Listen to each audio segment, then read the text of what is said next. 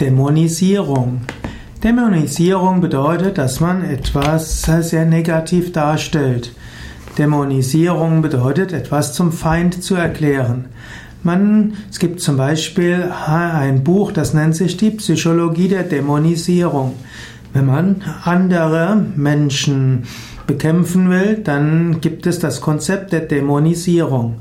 Zum Beispiel haben die Nazis die Juden dämonisiert und deshalb wurde es von vielen akzeptiert, dass die Juden umgebracht wurden. Genauso äh, wurden lange Zeit die Schwarzen dämonisiert. Entschuldigung. Und weil die Schwarzen dämonisiert wurden, konnte man sie anschließend versklaven.